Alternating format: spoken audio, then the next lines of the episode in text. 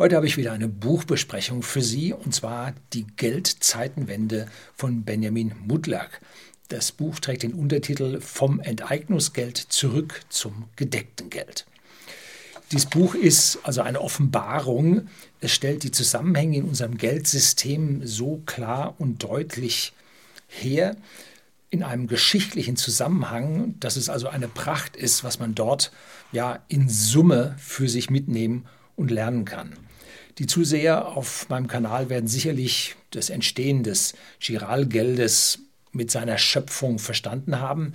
Doch hinter dem Giralgeld steht noch viel, viel mehr, nämlich Machtpolitik und ja, Beherrschung, Machtpolitik gegenüber anderen Staaten, aber auch Beherrschung der Bevölkerung durch ja, Zwangsenteignungen. Benjamin Mudlak greift mehrere hundert Jahre zurück in die Geschichte des Geldes, natürlich nicht Muscheln und so weiter, das haben andere Leute genug gemacht, sondern in unsere westlichen Geldsysteme hinein und zeigt politische Schachzüge, die ganz bewusst mit langem Vorlauf getätigt wurden und wie wir mit unserem Geld übervorteilt werden.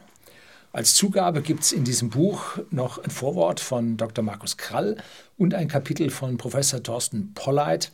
Beide haben lange selber im Innersten des Bankenwesens gearbeitet und bis sie sich dann, ja, bis sie dann abtrünnig wurden und sich nun auf der anderen Seite dieses Giralgeldsystems befinden.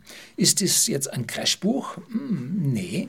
Es zeigt die geschichtlichen Zusammenhänge auf, die mich manches Mal vor Unwissenheit vom Hocker gehauen haben. Wusste ich alles nicht, wird bei uns nicht gelehrt. Und zeigt am Ende dem Bürger, was er tun muss, was er, worauf er aufpassen muss, damit er mit seinem eigenen Geld hier nicht übervorteilt wird. In der Beschreibung zu diesem Video finden Sie einen Link, einen Bestelllink auf dieses Buch direkt beim Verlag. Bitte ich Sie wie immer beim Verlag direkt zu bestellen, wird kostenlos versandt denn dann hat der Verlag ein Stück weit mehr davon. Ich persönlich bekomme kein Geld für diese Verkäufe, das mache ich pro bono, weil diese Bücher aus dem Verlag mich also dermaßen interessieren. Ich habe das Buch, Kostenpreis 18, Kosten 18,90 Euro, ähm, kostenfrei zugeschickt bekommen vom Verlag. Herzlichen Dank dafür. So, jetzt kommt die Intro und dann geht's los.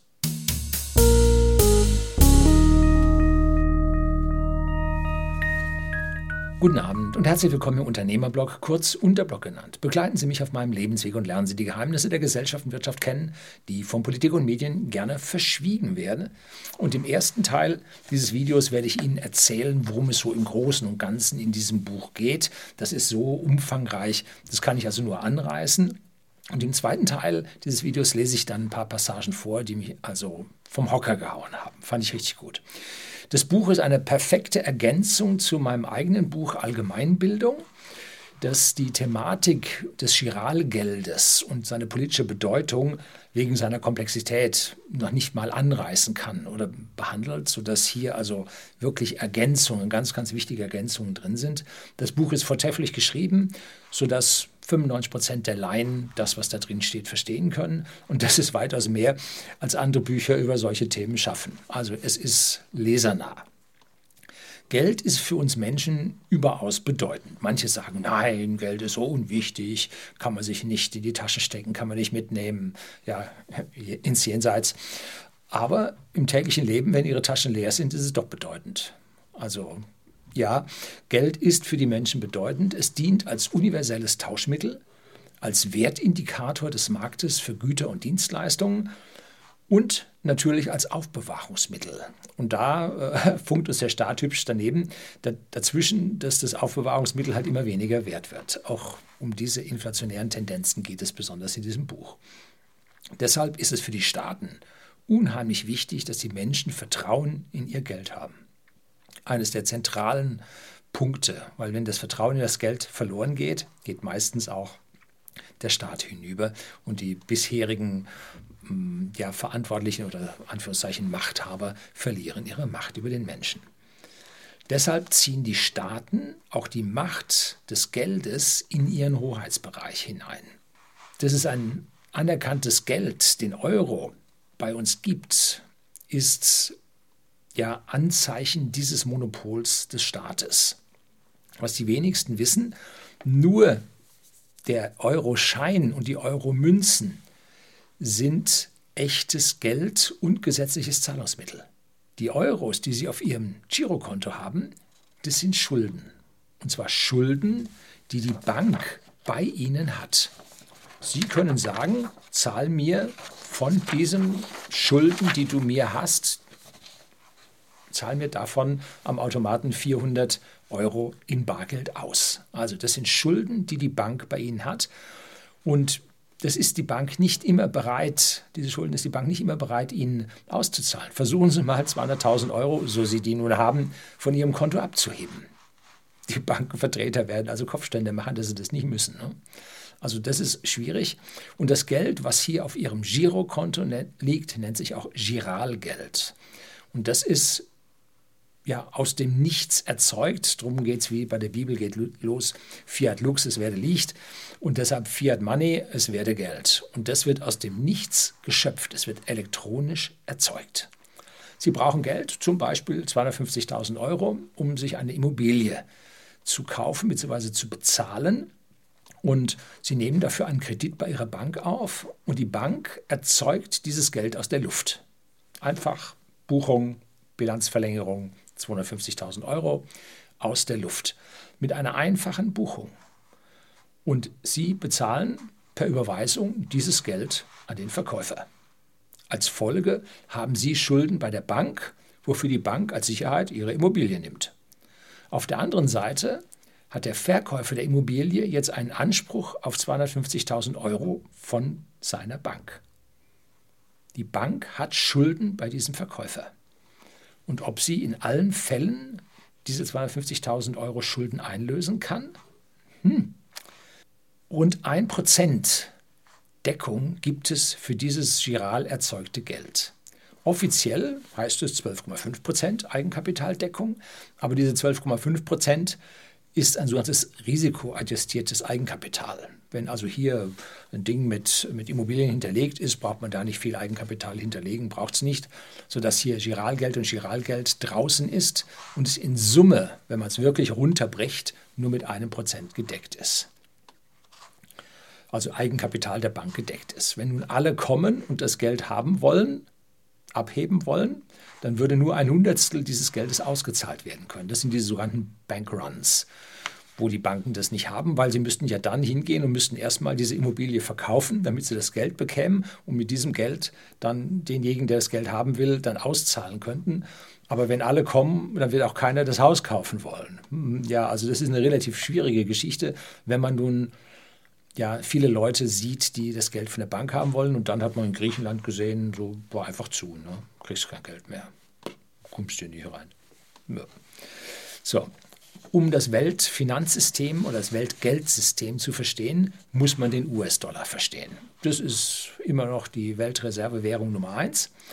Und wussten Sie, dass in den USA in den Jahrzehnten vor der Gründung der FED, seit 1800 Keks, 1870 irgendwas, der Dollar an Wert zugelegt hat, da konnten sie sich Jahr für Jahr mehr für ihren Dollar kaufen. Über ein paar Jahrzehnte, bis zur Gründung der FED äh, 1913, 14, des FED-Systems, muss man sagen, sind mehrere Banken, mehrere Zentralbanken. Bis dahin konnte man sich für den Dollar immer mehr kaufen. Das heißt, wir hatten eines, mit einer Deflation zu tun. Der Bürger hatte immer mehr Geld in der Tasche. Sein Dollar wurde immer mehr wert. Wie kann das passieren? Nun, mit der startenden Industrialisierung wurden die Produkte in der Erzeugung immer billiger, die Produktivität stieg und an dieser Produktivität hat man die Bürger beteiligt, dass sie also jetzt mit ihrem Dollar mehr bekamen. Und in diesem Zeitraum waren das immerhin 11 Prozent, die der Dollar mehr kaufen konnte. Eigentlich ein schöner Zustand. Ne?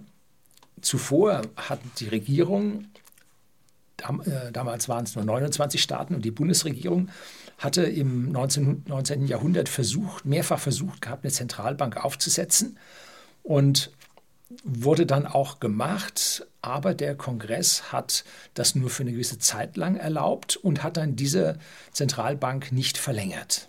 Und dann hat man es wieder probiert, hat der Kongress wieder Ja gesagt und haben sie gesagt, er kommt aber nicht gut hinten raus, haben sie es wieder nicht verlängert. Also gab es mehrere Anläufe und das kam dann nachher dazu, dass dann die Banken gesagt haben, also wenn der Staat das nicht gebacken kriegt, dann müssen wir eine private Zentralbank gründen. Deshalb traten sich die großen Bankhäuser zusammen und haben dieses Federal Reserve System gegründet.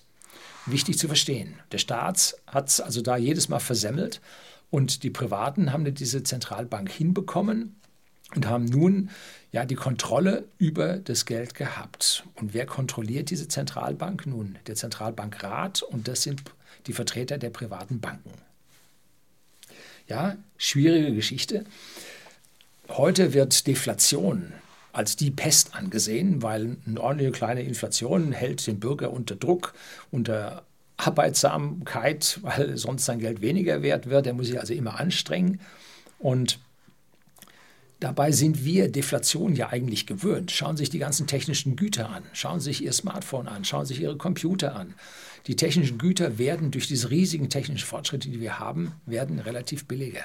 Das heißt, hier haben wir eine Deflation und mit dieser Deflation können wir umgehen, denn dieser Fortschritt erzeugt Bedürfnisse im Menschen, ich möchte jetzt ein schöneres Smartphone haben, ich möchte jetzt dies haben, ich möchte jetzt das haben, sodass wir mit dieser Deflation tatsächlich umgehen können. Also es muss kein inflationäres System herrschen. Das inflationäre System hat politische Gründe. Das wird in dem Buch also sehr, sehr schön deutlich gemacht. Mit der Gründung des Fettsystems änderte sich das alles sehr gründlich. Ab diesem Zeitpunkt fiel der Dollar im Wert. Er war zwar mit Gold gedeckt, doch was mit 20 Dollar pro Feinunze begann als Eintauschwert, endete mit 35 Dollar pro Unze. Also fast hatte sich der Dollar im Wert schon halbiert. Denn Gold wird nicht beliebig vermehrt, sondern es wird sehr aufwendig geschürft, auch damals, genauso wie heute. Und damit äh, hat man hier einen, ja, eine Bremse in Richtung Inflation. Und Richard Nixon hat 1971 die Teildeckung des Dollars, man hatte schon lange nicht mehr 100% Deckung und hat sogar die Teildeckung des Dollars über das Gold aufgehoben. Er sagte temporär, aber bis heute gilt es noch. Und warum musste er das aufgeben? Nun, sie haben vorher sich schon nicht dran gehalten. Sie haben ihr Mandat überzogen und haben für Koreakrieg, für Vietnamkrieg, aber auch für die Mondlandung äh, so viele Dollars gedruckt gehabt, dass einfach das Ausland kam und wollte die Dollars gegen Gold tauschen. Wir Deutschen haben das gemacht, haben damit unseren Goldschatz angelegt oder zumindest die Hälfte dieses Goldschatzes angelegt. Die Franzosen haben das gemacht und der Goldabfluss aus USA war so gewaltig, dass die die Notbremse ziehen mussten, weil am Ende wäre nichts übergeblieben an Gold und es wäre immer noch so riesig viele Dollarmengen unterwegs gewesen. Also das war ein Weg ins Verderben. Und da hat man nur die Notbremse gezogen, hat die Golddeckung aufgehoben, aber der Weg ins Verderben bleibt. Er ist nur etwas verzögert worden. Nun gut. Bis heute ist der Dollar gegenüber dem Gold so weit gefallen, dass man nun 2000 Dollar pro Unze bezahlen muss. 35 hm, Dollar pro Unze 1971, 2000 Dollar heute. Das ist schon mal eine Steigerung.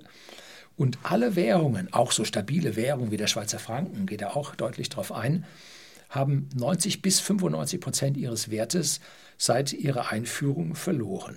Und die D-Mark, das war ja stabile Währung. Nein, es ist geschichtlich verklärt. Sie war ganz und gar nicht stabil. Wir hatten eine riesige Inflationsphase in den 70er und 80er Jahren.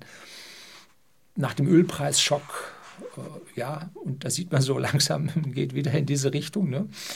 An der D-Mark sind diese ja, Inflations, diese Inflationen, die knapp oder die sogar zweistellig wurden in einem Quartal, glaube ich, also zweistellig Prozentsätze, äh, ist das nicht spurlos dran vorbeigegangen. Und heutzutage werden von den Euro-Kritikern wird die D-Mark so verklärt, aber die D-Mark ist nun ganz einfach genauso äh, eine Fiat-Geldwährung, die sich nicht anders verhalten hat als andere auch. Es gibt fünf große Ereignisse, die den Bürger in seinem Wohlstandsaufbau übervorteilt haben. Und ich lese Ihnen die Stellen in der letzten Zitatstelle im Buch dann vor. Und das sechste Ereignis, was unmittelbar bevorsteht, das gilt es zu verhindern. Sonst schaut es essig aus. Ne? Die erste große Geldmanipulation in Deutschland fand durch den Reichskanzler Bismarck statt. Und lesen Sie sich mal, googeln Sie im Internet, die Vorgänge über die Emser Depesche durch. Da war der Kaiser in Bad Ems auf Urlaub und da gab es dann äh, einen Besuch vom französischen Botschafter und da gab es dann ein Ultimatum und der Bismarck hat dieses Ultimatum dann ein bisschen, oder die Depesche ein bisschen verändert äh, und das erklärte dann den Ausbruch des Kriegs zwischen Frankreich und Deutschland, wo Frankreich Deutschland 1870 den Krieg erklärte und der Krieg dauerte 1870-71, den wir, wir, die äh, gewonnen haben. Also die Deutschen gewonnen haben. Und der Grund dafür war, Deutschland überschritt eine wichtige rote Linie der Franzosen, die sie vorher angekündigt hatten. Nun haben sie aber verloren. In Folge musste Frankreich seinen Goldschatz als Reparationszahlung an Deutschland abtreten. Das waren 1400 Ungrad, Tonnen. Oder waren das Tonnen? Ja, das waren Tonnen. Äh, und zuvor gab es in Deutschland eine sogenannte Bimetallwährung. Das heißt, die Währung bestand aus Silber und aus Gold. Das waren zwei Edelmetalle, die Geldmetalle, und dazu gab es einen Wechselkurs. Und damit deckte man die Noten und die die im Umlauf waren und die Münzen wurden aus diesem Silber, aber auch aus Gold dann geprägt. Wobei das Silber vor allem von den lokalen Fürsten gehalten wurde. Und die Zentralmacht Deutschland, also Preußen, hatte ohne die Macht über das Geld kein, keine politische Macht. Die waren nicht so richtig drin. Ne?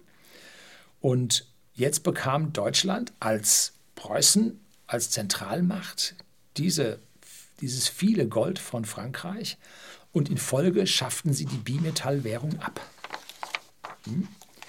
So, und damit wurden die äh, Fürstenhäuser in dem zerstückelten Deutschland wurden damit dann entmachtet und sie ließen sich entmachten. Ne? Und Gold wurde als einzige Deckung dann über Preußen, Deutschland gehalten. Bismarck hat also seine Reichsgründung geschafft, indem er hier die Silberwährungen dann einzog äh, und als Nicht-Geld betrachtete äh, oder klassifizierte und das Gold als gedeckte Währung dann machte. Das war also eher ein finanzieller Putsch, wenn man das so sagen will, und damit die Fürsten äh, entmachtet. In Folge gerieten da Machtfantasien in Preußen da in höchste Höhen und wie es so kommen musste, ja, Krieg und der Erste Weltkrieg 1914 bis 1918 äh, wurde aus meiner persönlichen Sicht, aus finanzieller Überheblichkeit, die waren überzwerch vom Zaun gebrochen und endete dann nicht nur 1918, sondern eigentlich erst 1923 in der Hyperinflation, als dann die Währung hinüber war und das Gold war dann wieder in Frankreich. Ja, man soll über solche Sachen nicht so viele Witze machen, aber mit schwarzem Humor und Zynismus kommt man an dieser Stelle oder bin ich in der Lage, solche üblen Geschichten, so also für den Menschen grausame Geschichten, dann, dann doch besser verdauen zu können. Ja. Um den Zweiten Weltkrieg zu finanzieren, verboten dann die Machthaber Gold und Silber in Privathand. Ja, wer hätte das gedacht? Ne, der Währung selber hat es nun nicht geholfen, eher im Gegenteil. Und das Währungsversagen erfolgte dann nach dem Zweiten Weltkrieg auf dem Fuß. Und wieder wurde dann eine Fiat-Währung erschaffen, nun mit einem Konstrukt von den Renten, Rentenmark und so, die also eine tierische Luftnummer waren, aber die Menschen haben es geglaubt. Ne? Und erstaunlich ist, dass eine ja, Papierwährung, ein Fiat-Geld im Schnitt nur 28 Jahre hält, bis sie dann hinüber ist. Das ist also erstaunlich. Damit ist der Euro schon längst überfällig, genauso wie Dollar, aber auch Schweizer Franken. Ne? Jetzt von mir es ist für den Erhalt einer Fiat-Währung, also dieser Schöpfung aus der Luft, wichtig, dass sie stark inflationiert. Ansonsten können die Staaten ihre Schulden, die sie automatisch mit dieser Geldschöpfung produzieren, entweder indirekt oder heute ziemlich unverhohlen direkt über die EU, über die EZB, ähm, können sie ihren Schuldendienst nicht leisten, weil sie übernehmen sich und müssen nun das Geld entwerten, damit sie nicht so viel zurückbezahlen müssen. Das ist wichtig zu verstehen. Währungen, die heftig inflationieren, haben die Chance zu überleben. Währungen, die man versucht, künstlich zu stützen, festgelegte Wechselkurse kommt dann irgendwann, äh, die schaffen es nicht. Das ist wichtig zu verstehen. Besonders interessant in dem Buch sind die zahlreichen Diagramme, die das Geld in Relation zu volkswirtschaftlichen Indikatoren wie BIP oder Vermögen pro Arbeitnehmer äh, oder pro Einwohner setzen und damit kann man erkennen, wie es mit dem Wohlstand der Bevölkerung weitergeht oder dann doch nicht so weitergeht, wie es vernichtet wird oder nicht vernichtet wird. Daran erkennt man die Sündenfü Sündenfülle, nein, die Sündenfälle der Politik. So wie der deflationäre Dollar mit der Gründung der FED passierte oder der Dollar inflationär wurde mit der Gründung der FED oder die Finanzkrise 2007 mit der folgenden Euro-Rettung die Wohlstandszunahme der Bürger jäh beendete. Seitdem passiert nichts mehr. Ne? Seitdem verfällt die Währung und der Bürger merkt es, weil sein Wohlstand nicht zunimmt. So, und jetzt kommen äh, ein paar Seiten aus dem Buch für Sie. Mit Erlaubnis des Verlages. Da frage ich immer vorher, ob ich das darf. So, insbesondere die Auswirkungen der Cerveza-Krise haben dazu geführt, das habe ich jetzt da eingefügt, haben dazu geführt, dass die Superreichen wie Amazon-Chef Jeff Bezos und Co. deutliche Zuwächse in Bezug auf ihr Gesamtvermögen verbuchen konnten. Es geht nicht darum, diejenigen, die profitiert haben, zu kritisieren. Ich gönne jedem das Vermögen, das er auf nicht aggressive oder kriminelle Art und Weise erworben hat sondern auch darum, den Mechanismus aufzuzeigen, wie und warum die Geldmenge bei unserem gegenwärtigen Geldsystem an bestimmten Stellen kumuliert. Es sollen die Gründe dafür erläutert werden, wobei es wichtig ist, die folgende Frage zu stellen. Ist das aktuelle Geldsystem sozial gerecht und belohnt es diejenigen, die fleißig sind und zum Wohlstand und zur Wertschöpfung beitragen? Die Entwicklung einer Vermögensverschiebung ist bereits in den vorangegangenen Dekaden, speziell seit 1971 und anschließend mit einer sich erhöhenden Dynamik seit 2000 zu beobachten. Den meisten Menschen unseres Landes ist die machtpolitische Bedeutung des Geldes, des Geldsystems und damit der Grundlage, wie Geld entsteht und was gesetzliches Geld ist, nicht bewusst. Wussten Sie zum Beispiel, wie Otto von Bismarck zur Zeit der Reichsgründung 1871 unmittelbar seine Macht zementierte? Zu Zeiten des Deutschen Bundes und vor der Reichsgründung 1871 sprach man in Deutschland vom sogenannten Bimetallismus, auch Doppelwährung genannt. In Hamburg, Hamburger Bank, gab es beispielsweise die von der Hamburger Kaufleuten über 250 Jahre zu 100 Prozent wertstabil gehaltene, vollgedeckte Silberverrechnungseinheit Mark Banco. Dazu mehr in einem späteren Kapitel. Hochinteressant diese Silberwährung, die sie damals hatten, die dann vom Bismarck geschliffen wurde. Auch andere Herrscherhäuser verfügten über Silberwährung und damit über Silberschätze. Im Zuge des Sieges über Frankreich, Deutsch-Französischer Krieg 1870-71, wurde ein Friedensvertrag geschlossen. Preußen und damit das Königshaus Hohenzollern als zentral dominierende Macht im Deutschen Bund erhielt 5 Milliarden Goldfranken. Das entsprach einer Menge von 1450 Tonnen Feingold. Zu der Zeit der größte Goldschatz der Welt. Es lag folglich auf der Hand, den Bimetallismus, Gold- und Silberwährungen, in den Monometallismus, Teildeckung durch Gold, zu transformieren. Silber wurde demonetarisiert. Die Zahlungs- und Kreditfähigkeit der Fürsten litt. Man entmachtete sie und sie ließen sich entmachten. Von Bismarck und die Hohenzollern haben buchstäblich ihre Macht zementiert oder besser gesagt vergoldet. Ein unglaublich raffinierter Schachzug, der verdeutlicht, wie wichtig Geld und Geldsystem sind, um die Machtposition zu stärken. Es gibt denklogisch keinen nachvollziehbaren Grund, weshalb das heute anders sein sollte. Die Einführung des Euro wird folglich auch mehr machtpolitische als ökonomische oder friedensstiftende Gründe haben. Auch dazu mehr in einem späteren Kapitel. Sollten Sie einmal TV-Dokumentationen zur Reichsgründung und zum Kaiserreich gesehen haben, so werden Sie ein Eingehen auf die Abschaffung des Bimetallismus vermissen. Auch in der Schulbildung und an staatlichen Universitäten wird man die Causa vergeblich suchen. Dem Thema Geldsystem wird nicht ohne Not keine Bühne gegeben. Salopp gesagt, einen Dummen einmal schlau gemacht und gut informiert, bekommt man nicht wieder auf das dümmliche, naive Niveau gestellt. Hm, allgemein below sage ich dazu.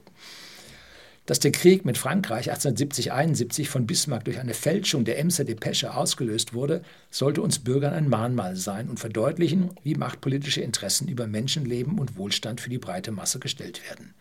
In diesem Fall war Krieg das Mittel, um mehr Machtkonzentration zu generieren. Heute nutzt die machtpolitische Klasse subtilere Werkzeuge, um die Menschen von der Notwendigkeit der Handlungen, Gesetzesänderungen, Gesetzesüberschreitungen und Gesetzesdehnungen zu überzeugen. Geld ist Macht. Die Rolle des Geldsystems beim Finanzieren von Kriegen. Wir haben den Nixon-Schock thematisiert. Das war 1971 die Loslösung von der Golddeckung. welcher sich kurz nach dem Vietnamkrieg ereignete. Um den Krieg und allgemein den Haushalt der Vereinigten Staaten von Amerika zu finanzieren, verschuldeten sich die USA. Durch die Aufnahme der zusätzlichen Staatsschulden entstand neues Geld und wurde mehr neues Geld geschaffen, als die Notenbank an Gold zur Einlösung vorhielt. 35 US-Dollar ergaben eine Unze Gold. 1930 waren es, wie erwähnt, noch 20 US-Dollar für eine Unze Gold, welche die Fed als Einlösungsversprechen gab. Hätte man sich vor 1971 an die Regeln gehalten, so hätte man nicht so viele Dollar produzieren können. Die Kriege, Korea und Vietnam, wären nur schwer finanzierbar gewesen. Dem Geldmengenwachstum wären durch die maximal förderbare Goldmenge natürliche Grenzen gesetzt und diese Grenzen würden die handelnden Personen auch in Richtung ordentlicher, solider Haushaltsführung disziplinieren. Auch vor dem Ersten Weltkrieg gab es eine Zäsur in Bezug auf das Geldsystem. In Deutschland musste man infolge der Kriegswirtschaft von der Teildeckung Abstand nehmen. Um den Krieg und später den Ruhrkampf zu finanzieren, schuf man über die Staatsverschuldung, Kriegsanleihen usw. So Unmengen neues Geld, man erweiterte die Geldmenge. Dies fand in der Hyperinflation 1923 seinen Höhepunkt. Man muss es leider so deutlich und provokant sagen. Das heutige Geldsystem, ich schreibe bewusst nicht unser Geldsystem, hat Kriege begünstigt, finanziert, Menschenleben gekostet und später die Menschen im Zuge von Währungsreformen und Inflationen enteignet. Haben Sie je einen Politiker gehört, der diesen Umstand kritisiert hätte?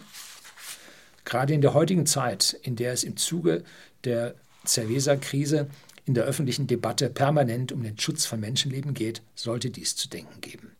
Die Zahl von Menschenleben, die allein die beiden Weltkriege gekostet haben, übersteigt die heutige Einwohnerzahl Deutschlands.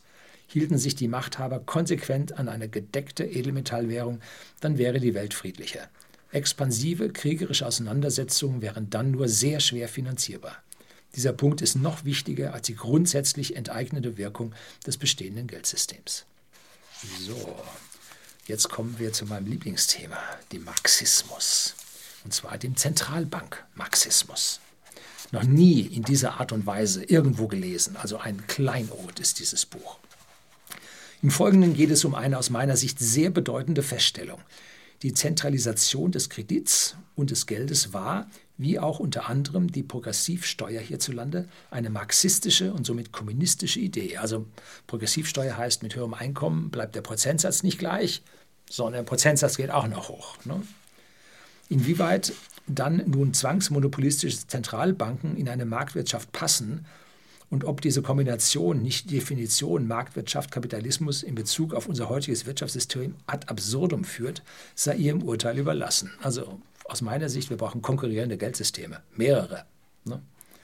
Lesen Sie nun zwei Gastbeiträge von Professor Dr. Thorsten Polleit zu den Themen Zentralbankmarxismus und über den Urzins und Marktzins. War Ihnen die bestens dokumentierte Tatsache bekannt? Die Forderung, der Staat benötige eine monopolistische Zentralbank, stammt von Karl Marx. Er wollte damit die Umwälzung der gesamten Produktionsweise erreichen und den Kommunismus errichten. Im Manifest der Kommunistischen Partei aus dem Jahr 1848 nennt Karl Marx Maßregeln despotischer Eingriffe in die Eigentumsrechte, die für die gesellschaftliche Umwälzung, die zum Kommunismus führen soll, notwendig sind. Maßregel 5 ist die Zentralisation des Kredits in den Händen des Staates durch eine Nationalbank mit Staatskapital und ausschließlichem Monopol. Eine überaus hellsichtige Forderung, umso mehr als in der Zeit, in der Marx sie formuliert hat, Edelmetalle, also Gold und Silber, Geld waren. Ja? Und zwar gelten unsere Zentralbanken so als allgemein äh, unabhängig vom Prinzip her. Aber wenn man nun eine Finanzministerin aus Frankreich zur Chefin der Zentralbank macht, die legt ja äh, ihre Gesinnung da nicht ab. Ne? Also das ist mittlerweile vollpolitisch äh, und nicht mehr unabhängig. Dann Krisen sind nicht sexy, weil die Machthaber wiedergewählt werden möchten. Durch das billige Geld der Notenbanken ist es der Politik gelungen, die üblichen rezessiven Phasen eines Konjunkturzyklus wegzubügeln. Krisen kosten Arbeitsplätze und führen zu einer unzufriedenen Wählerschaft. Ergo kosten die Krisen dann auch Wählerstimmen. Da aber die bestehenden Machthaber ein valides Interesse am Machterhalt haben, sie wollen ihren Job behalten und sind unter Umständen davon auch abhängig, wird alles getan, um Krisen zu vermeiden. Diese kurzfristige Denkweise führt irgendwann zu einer riesigen Krise, wie wir sie auch aus den Geschichtsbüchern nach 1929 kennen. Kleine Krisen sind leichter verdaulich und sie leisten dem Vorschub, was Schumpeter als kreative Zerstörung beschreibt. Und sie sind wichtig, um vorangegangene Fehlentwicklungen und Fehlallokationen zu korrigieren. Rezessive Phasen überstehen nur Unternehmen, die solide gewirtschaftet haben und über eine seriöse Eigenkapitalquote verfügen. Nur diese sind in der Lage, rückgängige Umsatzzahlen zu verdauen. Unternehmen mit einer hohen Fremdkapitalquote sind von den Umsätzen abhängig wie ein Drogensüchtiger von seinem Stoff. Diese Metapher lässt sich auch, wie schon ausgeführt, auf das Geldsystem übertragen. Die Unzufriedenheit, Armut und Hilflosigkeit nach 1929 war ein wichtiger Faktor für den Erfolg der Nationalsozialisten. Aufgrund dieser historischen Lehre ist es nicht nachvollziehbar, warum die heutige regierende und gelddruckende Zunft die gleichen Fehler wieder begeht. Jetzt kommen wir dann zum Euro-Komplex, schreiten wir also weiter fort. Eine stabile Währung ist und bleibt die entscheidende Grundlage für die Zukunft unseres Landes. Das hat Helmut Kohl, unser ehemaliger Bundeskanzler, gesagt. Und jetzt geht es um die gescheiterten Währungsunionen in der Geschichte. In der öffentlichen Debatte und Berichterstattung wird eine Tatsache oft verschwiegen. Sämtliche Währungsunionen der Geschichte waren nicht von Erfolg gekrönt. Zwischen 1865 und 1926 schlossen sich Frankreich, Belgien, die Schweiz, Italien und später auch Griechenland zur lateinischen Münzunion zusammen. Die lateinische Münzunion scheiterte 1926. Im Jahr 1872 gründeten Schweden und Dänemark die skandinavische Münzwährungsunion. Norwegen trat im Jahr 1877 bei. 1931 wurde das Projekt mit der Überführung der Münzen in Staatseigentum für beendet erklärt. Auch die Kronen- und Rubelzonen scheiterten. Interessant war, dass Schweden die erste Zentralbank, glaube ich, 1600 Ungrad geschaffen hatte. Der Fall Griechenland und die Euro-Rettungsprogramme, das ist ein Riesending, was das Kapitel, was das alles in Zusammenhang stellt, nur ein Absatz dazu. Die sogenannte Griechenland-Rettung war nichts anderes als eine Rettung der Gläubiger Griechenlands. Die Signalwirkung ist fatal, denn in einer Marktwirtschaft sollten die Gläubiger selbst auf die Bonität und Kreditwürdigkeit ihrer Schuldner achten. Wenn sie dann Ländern Geld leihen und diese geraten in Schieflage, dann ist eine Gläubigerhaftung ein ganz normaler Vorgang. Marktwirtschaft ist Versuch und Irrtum. Aus dem Irrtum Griechenland finanzielle Mittel zu leihen, sollte dann ein reinigender Effekt resultieren. Beim nächsten Mal würde der Gläubiger besser prüfen, um nicht noch einmal Schiffbruch zu erleiden und möglicherweise die Existenz seiner Unternehmung zu riskieren. Whatever it takes, und schon sind alle Dämme gebrochen und die Politik macht gerade, was sie will. Ne? So, und jetzt kommen wir zum letzten, worauf ich am Anfang hingewiesen habe, den wichtigen fünf Schritten oder Streichen, die unsere Politiker in der Geschichte in Deutschland getan haben und wo es den sechsten zu vermeiden gilt. Der sechste Streich muss verhindert werden. Die Parteien haben sich den Staat zur Beute gemacht. Zitat von Richard von Weizsäcker, war deutscher Bundespräsident. Den meisten Menschen ist die machtpolitische Bedeutung des Geldes nicht bewusst. Ich kann mich an dieser Stelle nur wiederholen. Spricht man geldpolitische Probleme an, sieht man sich vielfach dem Argument ausgesetzt, man würde die Dinge zu einseitig aus monetärer Sicht betrachten. Glauben Sie mir, diesen Satz habe ich in den letzten 15 Jahren öfter gehört, dass Bayern München im gleichen Zeitraum deutscher Fußballmeister wurde. Allein diese Aussage belegt, dass die Menschen die Machtbedeutung verkennen. Aus meiner Sicht gab es seit der Reichsgründung in Deutschland fünf entscheidende Ereignisse, die das Geld bis heute schleichend signifikant verändert und die Menschen in eine immer tiefere Abhängigkeit geführt haben. Einschnitte in das Privatvermögen mit enteignender bzw. kaufkraftmindernder Wirkung sind gleichzusetzen mit einer tieferen Abhängigkeit. Jetzt kommen die fünf Punkte. 1871 Abschaffung des Bimetallismus in Deutschland und den USA. 1913-14 Gründung der amerikanischen Notenbank Fed und das Bruchteilreservesystem. 1971 endgültige Abkehr vom Goldstandard. Es war lediglich noch ein Eingeständnis offiziell. 1999 bis 2001 Einführung des Euro in Europa. 2007, nach der Finanzkrise, begann die Euro-Rettungspolitik und die dynamische Steigerung der Geldmenge und Zentralbankbilanzen. So, das waren die fünf großen Fehler, die politisch gemacht wurden, die aus Sicht der, die sie gemacht haben, keine Fehler, sondern kluge Schachzüge waren. Fehler, dass wir sie zugelassen haben, indem wir diese Politiker gewählt haben. Wir haben sie gewählt, weil sie alle nicht gewusst haben, was da nun wirklich passiert. So, und dann kommt 2000 20 mit der letzten Null als Fragezeichen, also in den 2020er Jahren, Einführung einer digitalen Einheitswährung? Fragezeichen. Hm. So, das ist der nächste Streich, auf den ich hier besonders oft schon in Videos hingewiesen habe. Und jetzt noch ein Zitat zum Abschluss von Willy Brandt. Wer einmal mit dem Notstand spielen sollte, um die Freiheit einzuschränken, wird meine Freunde und mich auf den Barrikaden zur Verteidigung der Demokratie finden. Und dies ist ganz wörtlich gemeint. Na, Willy Brandt ist schon länger tot und seine Freunde sind wohl nicht mehr seine Freunde, sondern haben da ganz andere Vorstellungen. Ich kann Ihnen das Buch nur wärmstens empfehlen. Wenn Sie das durchhaben, verstehen Sie, was auf unserer Welt mit dem Geld passiert. Geld regiert die Welt. Und wenn Sie das ablehnen, so wird es trotzdem passieren. Wichtig ist, dass Sie verstehen, was passiert. Nur dann können Sie sich vor diesen Problemen am Ende retten. Herzlichen Dank fürs Zuschauen.